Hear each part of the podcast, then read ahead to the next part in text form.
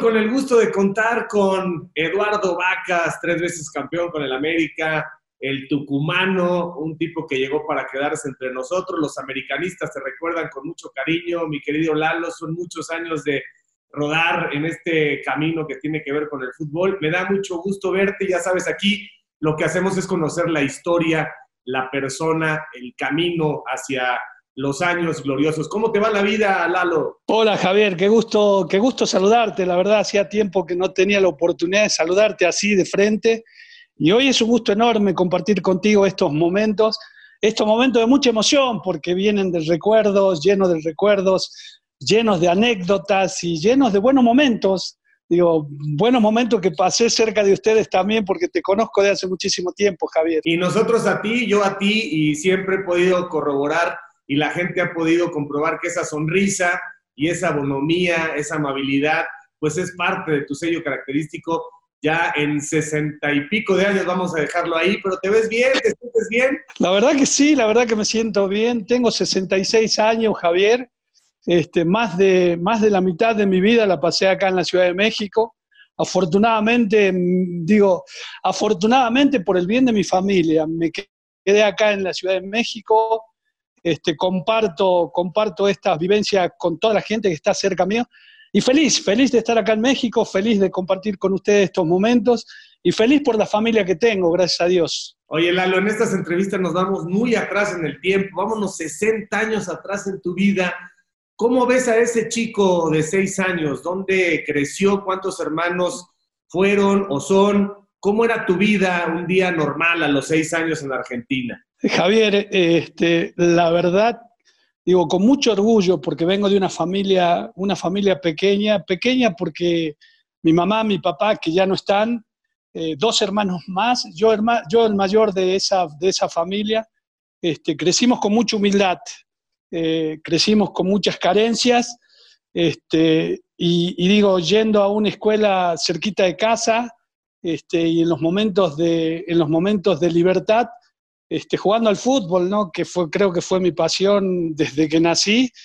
Y afortunadamente, digo afortunadamente porque tuve la suerte de conocer gente que me guió en este camino tan difícil y tan duro, porque casi la gran mayoría de aquellos compañeros de mi, de mi juventud terminaron mal.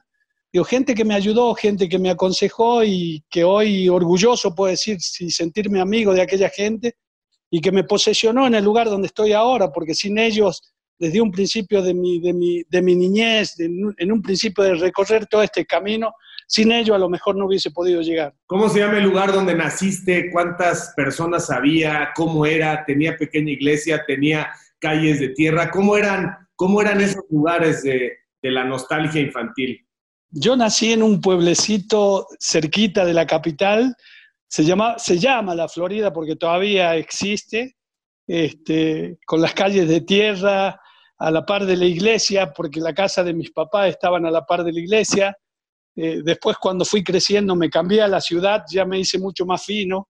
Este, y bueno, digo, con esas calles de tierra, con ese andar a veces descalzo, este, con esa necesidad de que de, de, de, de, compartir a veces el alimento con, con, algunos de los hermanos porque no te alcanzaba, el compartir a lo mejor tenis con algunos de mis hermanos porque también no había para todos.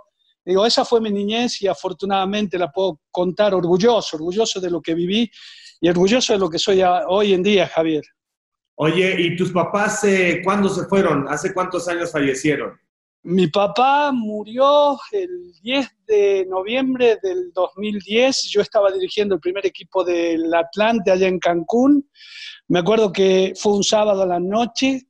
Eh, nos tocó jugar con Pachuca, íbamos ganando 3 a 1 eh, antes de finalizar el primer tiempo, digo, conociendo, sí, sí, sí este, tomando referencia a lo que es el estadio de Cancún de Quintana Roo, me doy vuelta así rumbo a las puertas del vestidor y encuentro a Toño García ahí en la, en el, en la puerta del vestidor. Digo, el equipo del Atlante andaba bien en aquel entonces, digo, bueno, está ahí, seguramente no está para correrme, sino para, sino para felicitarme por el primer tiempo que íbamos ganando, ¿no? Y lo, lo, que me contó este, me abrazó, me dijo, negro, este, acaba de morir tu papá en Argentina. Este, Eh, ¿Qué hacemos? Me voy. Trataron de ponerme en un avión rumbo a Miami para poder llegar a Argentina yo para despedirme de mi papá. Eh, no pude porque, digo, no, no, no conseguí conexión de Miami a Buenos Aires y de Buenos Aires a Tucumán. El caso es que cuando yo hubiese llegado a Tucumán, ya mi papá ya lo habían, ya lo habían sepultado. Entonces decidí quedarme. Este, no fui por cuatro años a Argentina después de la muerte de mi papá. Este, digo, cuando regreso después de cuatro años encuentro a mi mamá enferma.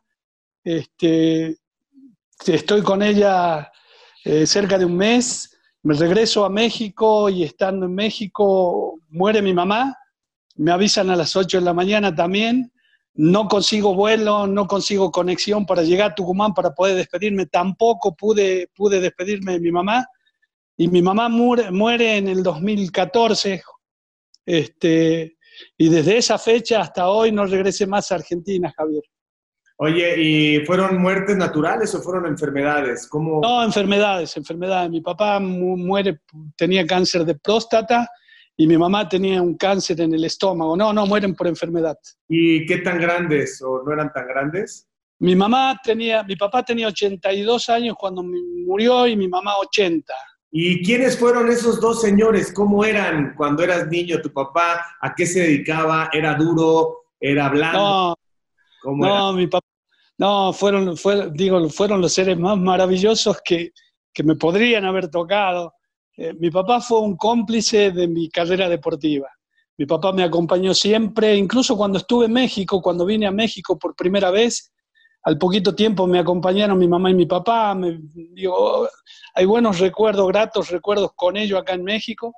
Este, digo, no, fue mi, fue, fue mi cómplice, mi mamá la más dura, mi mamá la más, eh, digo, la matriarca de la familia, la que llevaba las riendas del hogar. Este, no, pero espectacular. Yo, Javier, este, fíjate que eh, yo llego, llego a México con dos años de, la carrera de medicina, hecha en Argentina, hecha en Rosario Central. Y acá no la pude continuar porque necesitaba revalidar y llegué a un club en donde las exigencias eran mucho más deportivas que mi, mi, proyección a lo mejor hacia un estudio, ¿no? Así que, digo, mi mamá quería que yo estudie. Yo siempre intenté darle gusto a mi mamá, nunca pude, digo, a mi papá sí le di el gusto porque mi papá de chiquillo me decía que, quería que yo, yo triunfe en el fútbol. Oye, ¿y qué, era su oficio? ¿Cuál era su profesión? ¿A qué se dedicaba? ¿Con qué llevaba el pan a la casa? Ah, mi papá trabajaba en un ingenio, en una fábrica de azúcar, en un ingenio azucarero ahí en la Florida.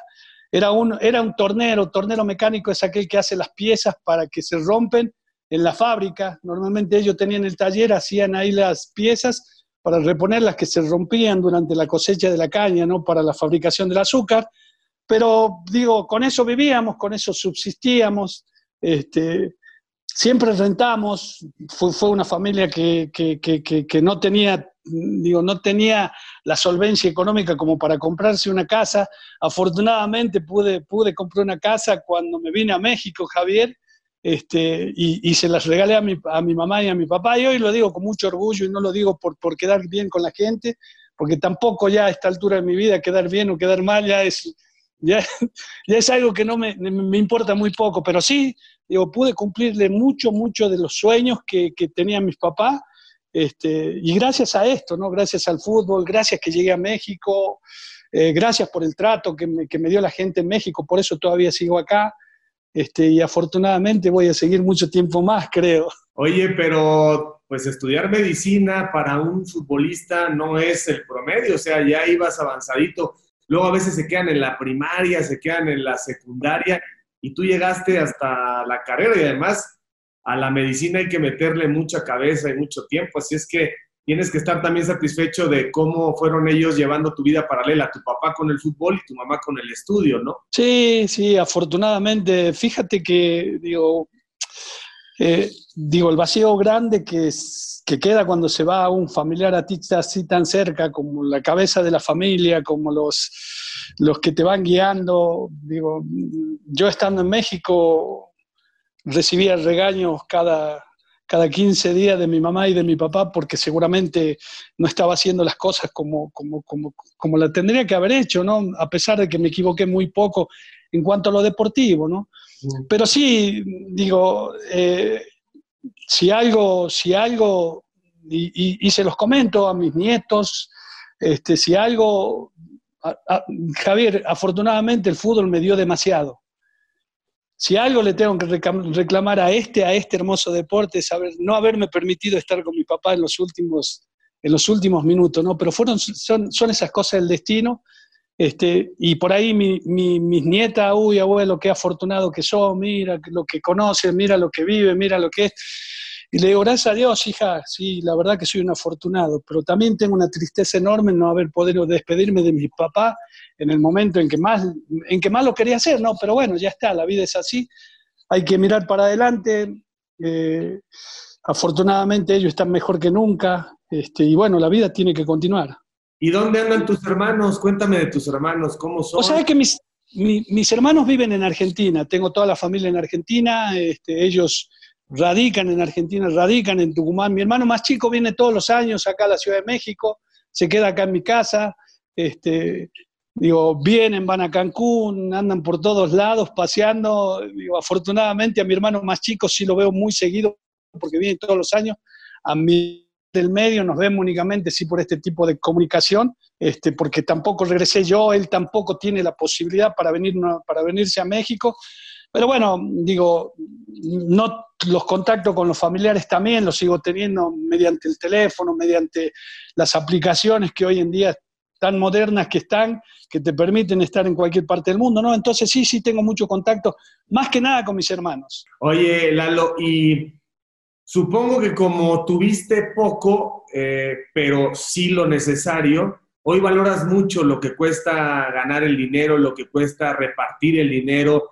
¿Cómo haces o cómo hiciste con tus hijos para decirles, oigan, esto, esto y no darles de más, porque a veces nos vaciamos con ellos justo para comprar lo, que, lo que nosotros no tuvimos? ¿Cómo le has hecho? Vos sabés que, digo, ellos no lo entienden, ellos lo, entendieron recién ahora que tienen familia. Mientras fueron jóvenes, realmente, eh, digo, tuvieron la fortuna de, estar bien. Digo, vivían aquí conmigo y estaban bien. Tan es así que uno de ellos, el del medio, digo, estaba en el América y estaba ya para debutar con Carlos Reynoso y de repente la fiesta y de repente esto porque no le cuesta muy mucho trabajo llegar, llegar hasta donde estaba llegando, no le costó casi nada, ¿viste? Entonces, digo, hoy en día, digo, mira, Javier, yo también con toda la inexperiencia del mundo llegué a México, con toda la inexperiencia del mundo me encontré con gente, pero súper, súper buena gente. Por ejemplo, el licenciado Gonzalo Carvajal, fue vicepresidente administrativo del Club América. Cuando yo llego a México, eh, firmo un contrato por dos años ese dinero que a mí me tocó ganar en aquel entonces, no lo ganaba en Argentina, por supuesto, ni en 10 años, por eso me vine. Este, y con el cheque en la mano, después de salir de la oficina de Javier Pérez este, eh, no sabía qué hacer, porque digo yo en mi vida había tenido un cheque de esa cantidad en mi mano. Me agarró el licenciado Gonzalo Carvajal, me tomó del brazo, me dijo, ven, te quiero platicar contigo. Entonces me preguntó qué quería hacer, viste, le, tenía miles de ideas, miles de, miles de proyectos, comprarme un campo en Argentina, tratar de que mi papá y de mi mamá estén bien, que mis hermanos no sigan sufriendo como sufrimos desde un principio. Entonces lo primero que me dijo, mira, te propongo algo, vamos a Estados Unidos, abres una cuenta allá y, este, y, y, este, y todos los años, a medida que vayas renovando contrato, no compres nada, cuida. Ese fue el primer consejo que me dieron cuando llegué a México. Yo estoy agradecido de Gonzalo, no sabes es, es, más que mi amigo, ¿no? Digo, hoy lo, hoy lo frecuento por teléfono porque digo, es así, pero no, un tipazo bárbaro, un tipazo que le debo todo. Parte de lo que soy se lo debo a él. ¿Y si dejaste el dinero en Miami mucho tiempo? Sí, sí, no, sí, ahí está, te digo, bueno, vivo, vivo bien, vivo bien, Javier. O sea, gracias, gracias a ese dinero ahorrado, ahora tienes una renta que te permite tener la vida cómoda y tranquila, gracias a ese dinero. Seguramente el otro te lo gastaste. No, no, no, no, invertí, tengo inversiones, hay inversiones en Argentina, Digo, la verdad que, la verdad que, la verdad que estoy tranquilo, estoy bien, estoy agradecido de estar en México, estoy agradecido de la gente que conocí, este, estoy agradecido cuando trabajé y, muy agradecido con, la gente que me ayudó a, entrar en el periodismo, aunque de periodista, digo, este, un respeto enorme para todo aquel que es periodista, porque es una carrera que, es, que apasiona y que te tienes que preparar. Digo, a toda esa gente le agradezco, ¿viste? Porque todo eso me lo dio el fútbol y, tuve la fortuna de encontrar, por eso yo te decía, tuve la fortuna de encontrar gente que me posesionó con su consejo, con su ayuda, a, ocupar el lugar que hoy estoy ocupando. O sea, por eso soy un afortunado.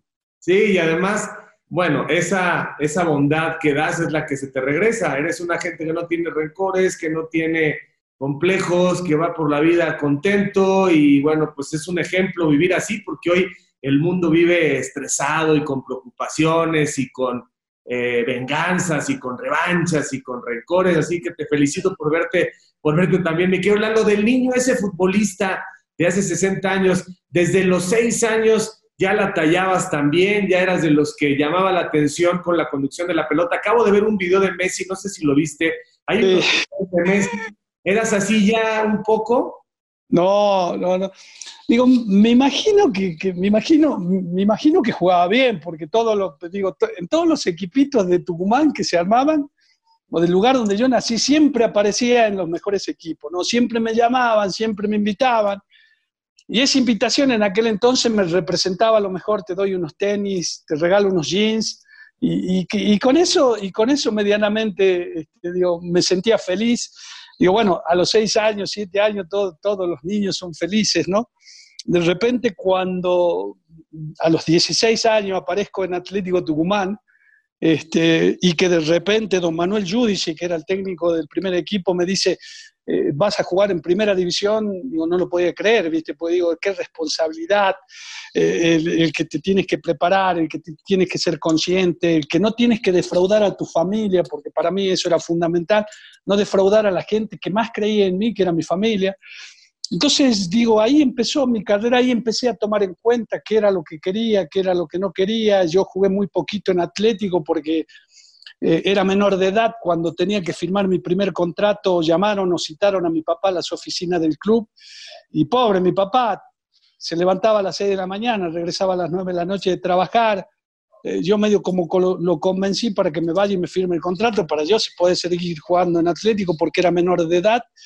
Eh, fue mi papá, lo tuvieron esperando los dirigentes ahí no sé cuánto tiempo, se enojó, se fue y me dije, no, no, firmo ni vengo más y bueno, me quedé sin jugar hasta que por ahí un buscador de talento me encontró de nuevo, me rescató y ahí aparecí ya, ya con mucha seriedad este, en el fútbol profesional. Oye, ¿tu papá jugaba bien? ¿Te platicaba que jugaba él al fútbol?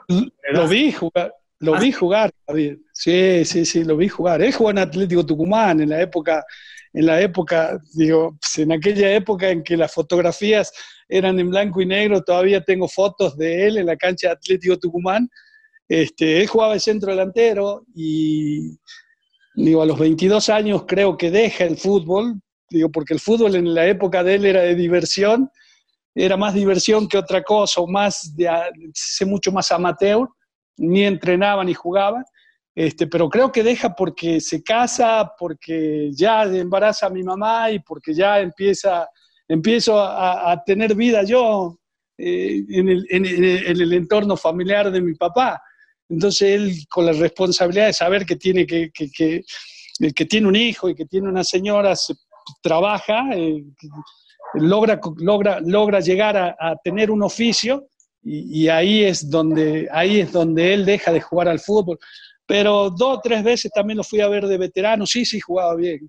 Oye, ¿y tu papá en algún momento te dijo, qué bueno que naciste, Lalo, pero no vayas a repetir la historia? ¿No te dijo, oye, no vayas a cortar tu carrera futbolística por enamorarte y dejar de hacer lo que tienes que hacer todo a su tiempo. ¿Te lo llegó a platicar o no? No, no, no.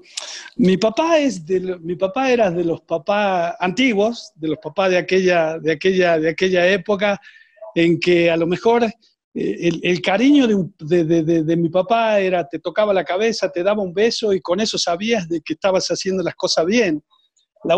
Una de las pocas veces digo, después de grande, que pude platicar con mi papá, este, fue cuando estuvo en México en un año, en, un fin de año, que, vino, vino a pasar la fiesta con nosotros y se quedaba por lo menos seis meses eh, acá en México. Este, platicamos de la vida y él me decía que, que él, una de las grandes satisfacciones de la, de, de, la vida es eh, el, el, saber que yo había llegado a donde él intentó alguna vez llegar y que no pudo por eso, por eso, por eso que la vida le puso en, en el camino, que era la familia, ¿no? Entonces, no, pero yo también me casé joven, Javier, yo me casé a los 21 años, a los 22 años ya era papá. ¿eh? Y te juro que, y te juro que en el equipo donde yo jugaba eh, no cobrábamos y con mi señora tuvimos que muchas veces dejar de comer para guardar para los pañales y la leche de mi hijo Cristian, que es el más grande de la familia, el más grande de mis hijos. Ay, que tú lo conoces, por cierto. Sí. A ver, vamos a hacer otro paréntesis. Eras el típico niño que empezaba a divertirse, pero luego se volvió competitivo, o eras que, simplemente jugaba por el gusto, porque creo que hay una transformación, ¿no? Primero juegas por gusto, por diversión, por pertenecer a un grupo de amigos, pero después empieza a dolerte el perder y hay que procesar la frustración y hay que aprender a ganar y aprender a perder. El fútbol forja el carácter, en ese sentido es un gran maestro, ¿no? Sí, sí, sí. Mira, los primeros años fue diversión. Cuando yo llego a Central, a Rosario Central, encuentro en mi camino a otro hombre que me digo, que me, que me marca de por vida, don Ángel Tulio Soff, el técnico de aquel equipo. Yo era su hijo, yo era uno de sus hijos, me trataba como, como un hijo, me trataba como un hijo, me quería como un hijo, este, y él me fue forjando. Eh, yo llegué silvestre a, Rosario Central, yo creía que todo lo que yo hacía estaba bien, y él me fue guiando y él me fue enseñando cuál era lo bueno y cuál era lo malo que, que, que, que me, me, tocaba todavía enfrentar en el fútbol. ¿no? Él, es el que me forja, él es el que me hace competitivo y él es, y él es el que me enseña, dice, por primera vez en mi vida, porque lo aprendo ya estando en Rosario Central, que el fútbol es una competencia enorme, es una competencia enorme, no tan solo con el equipo rival, sino con tu propio compañero que estás, con, el, con el compañero tuyo, con el compañero de, de, de, diario, estás a la par tuya, que comparte vestidor, que comparte habitación, y que es el tipo que quiere jugar en el lugar tuyo, entonces tienes que competir con él y es una sana competencia y él me lo enseñó y me lo enseñó hace muchísimo tiempo cuando yo recién quería ser profesional. Ahora, jugadores como tú, Lalo, no los, no los hacen, nacen. Con esa técnica, como tú, como Cuauhtémoc, como el Negro Santos, son jugadores que ya traen ese encanto y están tocados por la varita de, de, arriba, ¿no? Digo, uno nace así, pero va desarrollando, digo, va, va, perfeccionando y va afinando toda la técnica. Yo me acuerdo, Javier, yo era chiquillo, digo, 6, 7, 8 años tenía y jugaba en la esquina digo, ya cuando me, ya cuando me salí del pueblo donde yo nací, que me fui a la capital, jugaba en la esquina de mi casa o en la, cuadra de mi casa y jugaba coladeritas. Y digo, y a ver cómo tiraba una pared con la. a ver cómo tiraba una pared, porque usaba la pared para salir de una jugada. digo, ahí aprendí lo que era la pared, ahí lo que aprendí eh, a, dominar el balón, digo, en, esa, en ese lugar en donde, digo, en aquel entonces no había tantos carros, pero las bicicletas sí te llevaban por delante, Javier, ¿eh? Entonces tenías que esquivar a la bicicleta y tenías que esquivar a la vecina que venía de compras y, no romper el vidrio de la vecina también, porque tampoco podías elevar el balón para, para romper el vidrio de la vecina porque tenías problemas con, con todo el vecindario, ¿no? Entonces, ese fue, ese fue mi, esa fue mi escuela, esa fue mi, ese fue mi primer, digo, ese fue el primer grado de mi escuela en, la vida como, como, futbolista, ¿no? Y que la fui desarrollando y la fui aprendiendo y tenía amigos mucho mejores que yo, por supuesto, que no llegaron porque también tenían una mentalidad este, chiquitita. Y lo que, ¿sabes que fortalecí desde chiquillo? La mentalidad. Esa mentalidad competitiva, esa no quiero perder a nada. Y digo, porque me lo enseñaba, y digo, y me lo enseñaban mis amigos mucho más grandes que yo, ya gente grande, ¿no? Oye, ¿y a qué edad debutas entonces en el profesionalismo? 16 años tenía cuando debuto en Atlético Tucumán, este, con gente que, digo, con gente que impresionante. Eh, ¿Sabes que jugué con Julio Ricardo Villas en, Atlético Tucumán? Eh, digo, gente que, digo, me, me, terminan marcando, ¿viste? Porque yo era un chamaquito de 16 años y ellos ya eran unos señores, ¿no? Eh, Javier, yo entraba al vestidor y ellos te decían, ve y tráeme los zapatos de la utilería y tú tenías que ir, eh, digo, como, el novato del, como el novato del equipo, a, buscar los zapatos. ¿Qué le podía decir un tipo como Villa, que había ganado todo? Bueno, que en aquel entonces en Argentina había ganado todo y después que termina yéndose a Inglaterra y hace lo que hizo, ¿no? Y después pasas a Rosario y seguramente sube muchísimo el sueldo. Ahí, ahí comienzo a ganar dinero, ahí comienzo a ganar dinero. Tan es así que, chamaquillo todavía, este, en aquel Rosario Central jugaba Mario Kempes, por ejemplo, eh, y eh, estando en la, yo fui el digo, es que, es, que, es que la vida me fue acomodando, digo, es el destino, ¿no? Porque llego yo al Rosario Central, un equipo que lo dirigía Grigwall, este, que le decían los famosos picapiedras que eran y pegaban y corrían y luchaban y, te fortalecían de esa forma. Y el, el, año que yo, yo voy a Central, don Ángel Tulio Soff era el técnico, era el técnico, era el, técnico nuevo, era un, un, técnico que era más bueno que el pan. Entonces llego al vestidor, yo ya había arreglado contrato, porque yo salí de Tucumán con un contrato ya arreglado, bien, un buen contrato para la época, y los jugadores más grandes de Central todavía no podían arreglar contratos, Javier. Entonces yo me estoy bañando en las duchas, habíamos terminado de entrenar y aparecen cuatro monstruos, ¿no? Esos cuatro pesos pesados en el fútbol. Y que me dice, a ver, vente para acá. Este, ya, ya, ya, arreglaste? Los, los, Killers, por ejemplo, el Gato Andrada, eh, eh Carneval, y que jugaron en la selección argentina. ya arreglaste, sí. ¿Por cuánto arreglaste? No, pues ¿cómo te voy a decir por cuánto arreglé? Y te convencen, no, que somos compañeros y que esto y que lo otro. Entonces, cuando don Ángel se entera, me dice, vente para acá. Me dice, esas cosas no se comentan, don Ángel, pero son compañeros. Bueno, el año que viene, cuando a ti te toque arreglar contrato, ve, deja que ve, ellos vayan primero y luego pregúntale cómo arreglaron ellos y te van a decir que no. Y así fue. Ese fue, ese fue otro aprendizaje que también... Claro, a ver, Javier, ellos, ellos usaron lo que yo ganaba para ellos pedir mucho más de lo que yo había pedido, ¿viste? Porque digo, y el fútbol es así, digo, uno tiene que, uno tiene que saber que el fútbol es así. Te digo que ni me enojo, ni estoy enojado, ni estoy resentido, ni me molesta en lo más mínimo, pero bueno, son aprendizajes de la vida. ¿Y ese dinero de Rosario de tu primer contrato, qué hiciste con ese dinero? Igual compré una casa, compré una casa, compré una casa en Rosario, una casa grande, ahí vivía.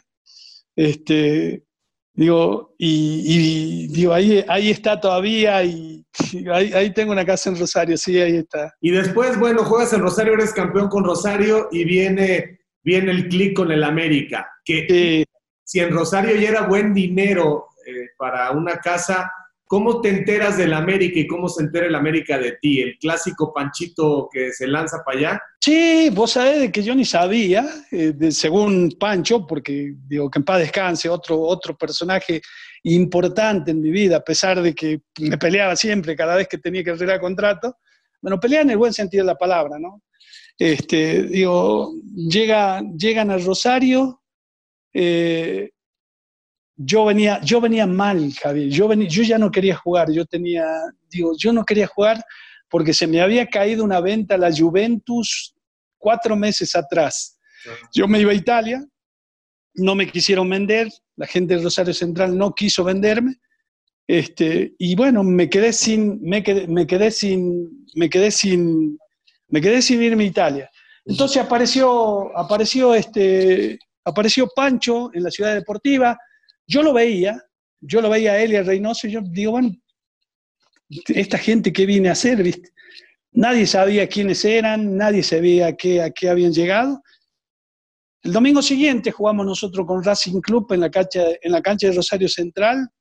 Yo ya, yo ya había regresado al primer equipo, ya estaba jugando. Hago dos goles y ganamos el partido. Terminando el, partido en, el estacionamiento del equipo, del, el estacionamiento del gigante Arroyito, me estaban esperando Pancho y Carlos. Me dicen, oye, te acabamos de comprar, estamos en el hotel tal, en la ciudad de Rosario, por favor, este, te esperamos esta noche para que arreglemos un contrato. ¿Qué locura es esto? El club, que era el club mío, que era Rosario Central, no me dicen, me dicen estos dos extraños, ya no sé ni qué hacer. Entonces, afortunadamente, mi papá estaba en Rosario, mi papá nunca, nunca, nunca, nunca se metió en mi carrera deportiva, Javier, ni para bien ni para mal. Este, eh, llego, está, están, estando mi papá en Rosario, no, no, había podido ir a la cancha, no sé por qué, y escuchó el partido por radio, porque en aquel entonces tampoco, tampoco televisaban los partidos, era muy, era muy, entonces escuchó por radio en el primer tiempo de que a mí este, me habían vendido a la América de México. Entonces llego a mi casa y me dice mi papá, uy, qué suerte, hijo, dice, te vas a México, mira, tu vida ya se está, ya, ya se está encarrilando hacia lo que buscabas y que Digo, papá, yo no sé nada, me hablaron dos gente ahí, pero pues ya no tengo ni idea. No, tienes que ir a la reunión. Y voy a la reunión. Javier, yo usaba barba, cabello largo. Llego a la reunión, Pancho Hernández con un precontrato en la mesa, nos ponemos, nos ponemos a platicar, me dice, mira, te compramos, queremos que te vaya a México, aquí está tu precontrato, fírmalo. Llegando a México, pasamos unas pruebas médicas y te pagamos todo el contrato en la mano. Digo, pues yo vi lo que, yo vi los números ahí, los ceros ahí, dije, no, ya me voy, ya, sí, firmo. ya te alcanzaba, te alcanzaba para otras cinco casas en Buenos Aires. Ya, me, ya, ya, ya, ya, me, ya me animo y me firmo y cuando firmo me dice, Carlos, no, pero espérate, si a México así no puedes llegar, mi equipo no vas a poder jugar, yo soy el técnico, no, te tienes que cortar el cabello y te tienes que rasurar. Entonces yo salí y dije, ¿y este loco qué, qué tiene que ver el cabello largo y la barba cuando yo jugué en México? Y me tuve que rasurar y me tuve que cortar en México y así llegué, así llegué. Según Pancho, porque después hablé yo con él, mucho tiempo, porque digo, comíamos aquí cerquita en un restaurante en donde Pancho los jueves siempre aparecía en ese restaurante aquí por Tlalpan. Él me decía que hacía seis meses que me venían siguiendo y, hacía, y que querían saber cómo era mi vida, quién era yo, quién era mi papá, dónde, dónde nací, y bueno, y todo eso investigaron, todo eso averiguaron, eh, y tenían una estadística de los, de, los, de los minutos que había jugado en Central, los pases buenos, los pases malos, los regates, cuál era mi mayor virtud y, y cuál era mi defecto más grande, ¿viste? Y bueno, entonces, así, así, este, con toda esa historia, este, con toda esa historia me traen ellos a México y, afortunadamente creo que lo hice bien hasta ahora. Ah, muy bien, oye, y, la verdad, la verdad, Lalo, o sea, el maestro pues ya había ido a mundiales y el maestro ya había triunfado con el América en la Interamericana, pero tú dijiste, yo no conozco a este güey o qué. No, yo no lo conocía, pues yo digo, te juro, Javier, que yo tenía una frustración tan grande por no haberme ido a Italia, me dejaron con la maleta en la me dejaron con la maleta ahí, en ahí, ahí, ahí armada en mi casa que luego lo ocupé para traerla a México. No digo, este, digo, con esa frustración que yo ya no creía en nada. Cuando yo llegué a México y a mí me dicen el América y me llevan a ver, yo el primer partido que veo en el Azteca, ¿te acuerdas aquella final que juegan Pumas Cruz Azul? Lo juegan en el Azteca, fue 80, 80, 80, 81, no, 80, 81. Ahí andaba yo también ya de aficionado. Claro, claro, claro, claro. años tenía yo? Claro, fue, fue el último año de, de Hugo aquí en México. Este, fíjate, que, fíjate que yo entré y vi el Estadio Azteca y dije, no, esto, eh, me hago una fiesta acá. No, no sabe lo que sufrí, Javier. No, no sabe lo que fue para mí la adaptación. No, no, no. no. No, esa es otra historia de mi vida que también le tengo que agradecer muchísimo a mis compañeros de aquel entonces en América, que me ayudaron muchísimo a, digo, a luchar para estar mejor físicamente, porque uno no llega bien, porque la adaptación no te creas que es, llego y ya me pongo unos zapatos y juego, porque no, porque la, altura afecta, porque el ritmo de la Ciudad de, de México también te afecta, porque la comida también te afecta. Hay una serie de circunstancias que no te dejan este, que, tú, que, tú, que tú rindas desde un principio, es una adaptación por lo menos de un mes, un mes y medio. ¿Y ya llegaste con tu señora? ¿Ya llegaste casado? Sí, llegué, llegué con un hijo, llegué con Cristian. Yo llegué con un hijo. ¿Y, cuánto tiempo antes te habías casado? Y hacía un año y medio atrás me había casado, Javier. ¿Y cuántos años de matrimonio llevas? Llevo 45 años de matrimonio. ¿Y cómo se hace eso? No sé, pero es mi primera, fue mi primera novia, fue, digo, Javier era vecina, la conozco de toda la vida. Digo, afortunadamente, afortunadamente me tocó este tipo de, este tipo de mujer, ¿no? Porque, digo, es tan, digo, es tan vidrioso el, medio, el medio del fútbol que en cualquier momento este, hay una ruptura en el matrimonio, ¿no? Y afortunadamente mi señora, un pan de Dios, o sea, la verdad, este, mis hijos eh, tuvieron la presencia del padre únicamente este, eh, en las comidas, después yo casi todo el día me la pasaba en los entrenamientos, o era mañana y tarde, o en las concentraciones, o por ejemplo una gira por España que me fue un mes, un mes, un mes y medio creo, y mi señora con los chicos solos acá en México, y ella apuntalaba, y la educación, y no, no, no, todo. La verdad, la verdad, la verdad, que gracias a mi señora este, tengo y soy lo que soy el día de hoy. ¿Y la conociste entonces desde que eran chavitos los dos? 16 años, Javier. 16 años conocí a mi señora. Bueno, y llegas a México. ¿Cuántos hijos tienes ahora entonces, eh, Lalo? ¿Y cuántos? Tres varones, tres varones. ¿De qué edades son? Eh, Cristian 42, Walter 38 y Mauricio, bueno, Mauricio, Mauricio es el, es el menor de todos. Me nació a 10 días del terremoto del 85, el 4 de octubre de 1985. ¿Y qué hacen? ¿A qué se dedican los tres?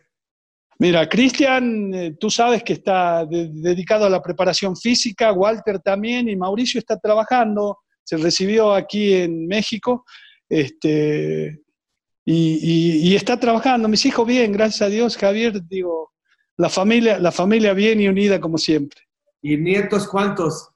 Ocho, ocho, seis mujeres y dos varones. Los varoncitos ahí queriendo, hay un zurdito ahí que quiere y me lleva, abuelo, vamos, quiero, quiero, quiero que me acompañes y quiero que esto y quiero que aquello, pero ah, digo, no me, no, me, no me, llama mucho la atención todavía, no quiero, la verdad Javier, te, te, digo, este, me gustaría, me gustaría que siga, este, pero sé, sé, sé, lo que, sé lo que se vive, sé, sé lo que hay que sé lo que hay que sacrificar para llegar hasta donde uno quiere llegar. ¿De qué edad, eh, qué edad es el más grande de los nietos y, o la más grande y el más chico? La más grande, 19 años.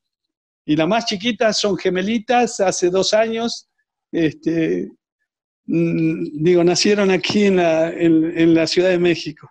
Y luego están de montón ahí en tu casa y se arma la guerra. No, en mi casa vienen, bueno, ahora, ahora hace como seis meses que lo veo muy poco, lo veo así también por aplicaciones, este, por, este, por, esta situación, ¿no? esta situación tan difícil que estamos viviendo todos y cada uno de los que vivimos, bueno, en este mundo, en este mundo actual, Javier.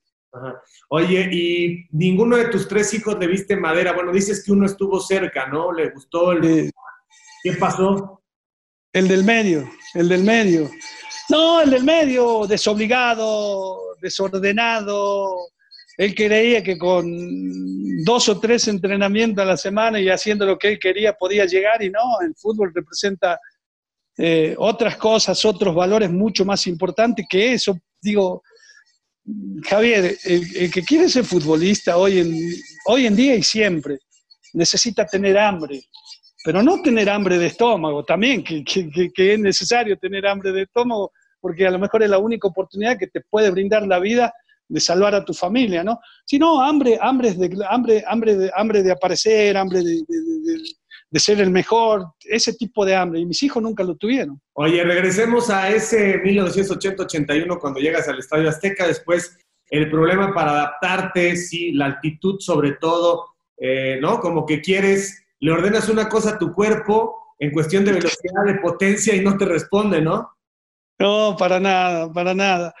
Este, eh, vos sabés que yo llegaba a mi casa, llegaba a mi departamento, vivía en aquel entonces en la colonia del Valle, este, y entraba a mi, a, mi, a mi recámara, mi señora y mis hijos por detrás, mi, mi hijo Cristian por detrás, yo lloraba, Javier, porque decía, no puede ser que me haya olvidado de jugar al fútbol, es una cosa desesperante, no podía dar un pase, no podía, digo, llegaba tarde a la jugada, digo, yo, digo, picaba y jugaban corto mis compañeros, o yo que, la pedía corta y la tiraban larga, hay una desesperación este, terrible, ¿viste? Entonces llega un momento que necesita el apoyo de tu familia, ¿viste? Y el apoyo de mi señora fue, si ya estamos acá, y, tener que hacer cosas completamente distintas a las que venía haciendo, ¿viste? Entonces un día llegué al entrenamiento, fue el primer entrenamiento de la semana después de un partido.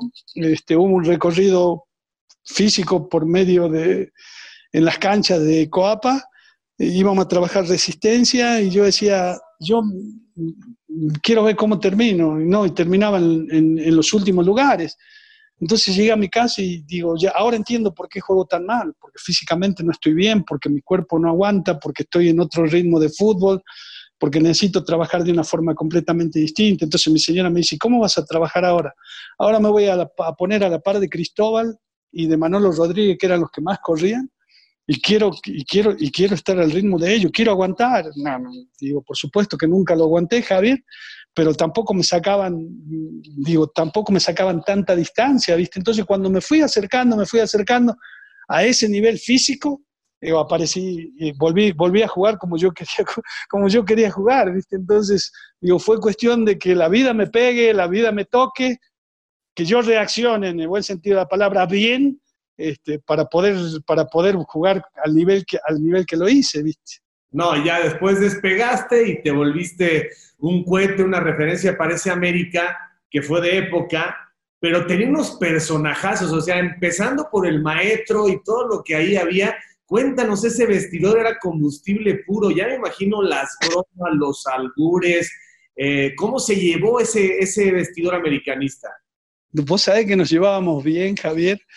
Este, había grupos, como en, todos los, como en todos los vestidores, con quién me llevo bien, con quién no me llevo bien, este, quién es afín a lo que yo estoy pensando, y, pero a la hora de entrenar, a la hora de los partidos, e, era un grupo que estábamos todos y cada uno unidos en un fin común. En un fin común. El fin común es tratar de, a ver, tratar de andar bien, tratar de que, esforzarse al máximo en, cada balón, en cada pelota, en cada, en cada jugada, no dejar nunca un balón perdido. Y esa fue la mentalidad, pero esa mentalidad la fue inculcando Reynoso, porque no la traíamos nosotros.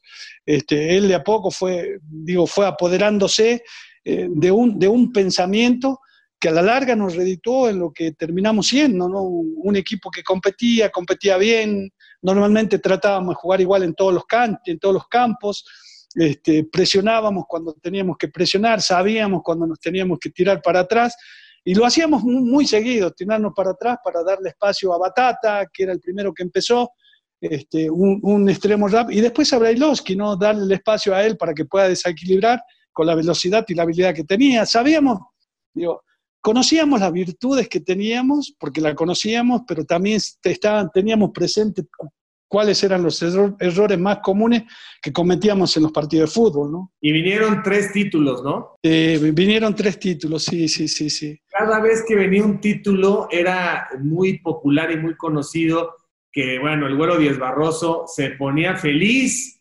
y realmente era cuando los compensaban y los apapachaban y relojes o coches, o sea, las fiestas esas del campeonato son memorables, ¿no? Oh, no, impresionante. Te encerraban, creo que un día completo para festejar. Este, sí, y, generoso con los, con, con, los regalos que ofrecía. Este, eh, tan generoso que, digo, no sé si, no sé si, y yo, yo les comentaba la vez pasada a una de mis nietas, no sé si era, no sé si lo merecíamos, porque la verdad que eh, ya no habíamos, ya, ya, ya, ya, habíamos ganado un premio monetario eh, fuerte porque nos ofrecían buen dinero para, para salir campeón, este, los premios triples cuando jugábamos los clásicos. Este, entonces, digo, vivíamos, vivíamos, vivíamos para eso, para tratar de competir. Digo, no, digo, tampoco éramos una máquina de que queríamos ganar todo, ¿no? Nos divertíamos también porque había parte de diversión en ese grupo, este, pero lo más importante la seriedad con que tomábamos los entrenamientos, Javier. Y, digo, los interescuadras de, de, nosotros ahí en Coapa era, como decíamos, y como se dice o como decíamos en el ambiente del fútbol, la cara de perro. ¿eh? Acá es meter fuerte eh, sin tratar de dañar al compañero, pero las barridas eran, digo, a, sacar el balón o a sacarte a ti de la cancha. Y bueno, digo, así nos fuimos acostumbrando y así fue. Eh, y, creo que eso nos hizo bien. Tuvimos un técnico que nos exigía, que nos exhibía, porque por momentos también nos exhibía un técnico que, me parece que él era la figura del equipo y no nosotros. Oye, pero qué eran relojes, ya te desviaste del tema. Les dieron relojes, coches, de todo, les iban dando. Con los campeonatos. Sí, vos, vos sabés que, vos sabés que eh, eh, en uno de esos campeonatos, creo que fue el, primero con Chivas, el güero, el güero Díaz Barroso se subió al, no muchacho, y cantaba, y una fiesta enorme, y aquí tienen los regalos, y un, un rifó, no sé, cuatro, cuatro o cinco carros, y este, entre cada uno de nosotros, y en uno de esos, en, esas rifas salió premiado eh, Vinicio Bravo, ¿viste? Entonces este, Vini agarró y este, dice, no, este, me parece que esto nos lo ganamos todo, y fue y se levantó y le pidió al güero que si podía hablar por, por el micrófono de ambiente, que estábamos ahí en la fiesta, dijo, pues, ¿sabe qué, señor presidente, Pancho y Gonzalo Carvajal? yo creo que este, este, este carro lo, regalo al grupo, lo regalo al plantel para que lo, para que lo vendamos y el dinero lo, el dinero lo repartamos entre todos, ¿no? Se levantó todo enojado y bueno, y dice, no, dice, ya, quédate con ese carro, yo le doy otro al grupo para que lo, para que lo vendan y, y se reparten, y repartan el dinero. Bueno, esa, esa generosidad tenía este, esta gente en aquel entonces. Sí, como dices, el maestro era súper intenso y sí, ese equipo metía, pero también jugaba muy bien cuando le soltaban el freno de mano, era una máquina y un equipo que cautivó muchísimo. Y además Carlos Reynoso pues era, es el ídolo de Emilio Azcárraga Chan, que en ese momento Emilio pues era un niño y bueno, obviamente eso fue eh, generando este cariño que le tiene eh, a Carlos Reynoso. Y bueno, Sí. Javier, nosotros, nosotros a, Emilio y al Güero lo corríamos del vestidor porque nos tomaban nuestra, nuestra agua, lo, sacábamos del vestidor, ságase de acá, ¿y qué viene hacer estos dos acá? Y resulta que con el tiempo nos encontramos, nos encontramos en, la televisora y te, acuerdas cuando nos corrían de del vestidor a mí, a mi primo? No, pues era broma, no era, no era en serio. Sacaban al, dueño, sacaban al patrón, órale, váyase que no... no en, aquel, en aquel entonces no era el dueño él, ¿eh? Sí, no, no, todavía, todavía ni siquiera ha ido a Tijuana, pero qué gran anécdota que corrían a Emilio Chico, lo corrían del vestidor. Ahora le saque ese chamaco y ahora, al paso del tiempo, pues es eh, realmente un empresario muy exitoso. Lalo, ha sido un placer conocer tu vida. Te digo que aquí lo que tratamos es de reconstruir un poco eh, todos los esfuerzos, la pasión, la dedicación que hay para después eh, tener este carrerón. Viene Tigres y viene Tampico Madero y tu carrera como entrenador, pero obviamente alcanzas la cumbre con esos tres títulos en torneo largo del americanismo que realmente hoy con los formatos de torneo corto ya ni te acuerdas quién ganó hace dos meses y hace dos años. este América sí fue fue de los que marcó este, la época. Te mando un fuerte abrazo, mi querido Lalo. Gracias por contarnos, por tu tiempo. Y ya sabes que te quiero mucho, te respeto mucho y en el camino andamos. Javier, es un gusto saludarte. Tú sabes que te estimo mucho, también te quiero muchísimo los primeros pasos al lado de ustedes fue importante para mí porque los terminé conociendo y conociendo muy bien. Javier, a tus órdenes, gracias por el tiempo tuyo también, gracias por permitirme que la gente me siga, me siga conociendo. Un abrazo grande, que Dios te bendiga y mucho éxito, amigo. Así que camaradas, por favor no dejen de seguirme a través de todas mis redes, de suscribirse a mi canal, dale a la campanita, dale like, no te olvides de dejarme tus comentarios, yo mismo estaré respondiendo. Cambio y fuera, camaradas.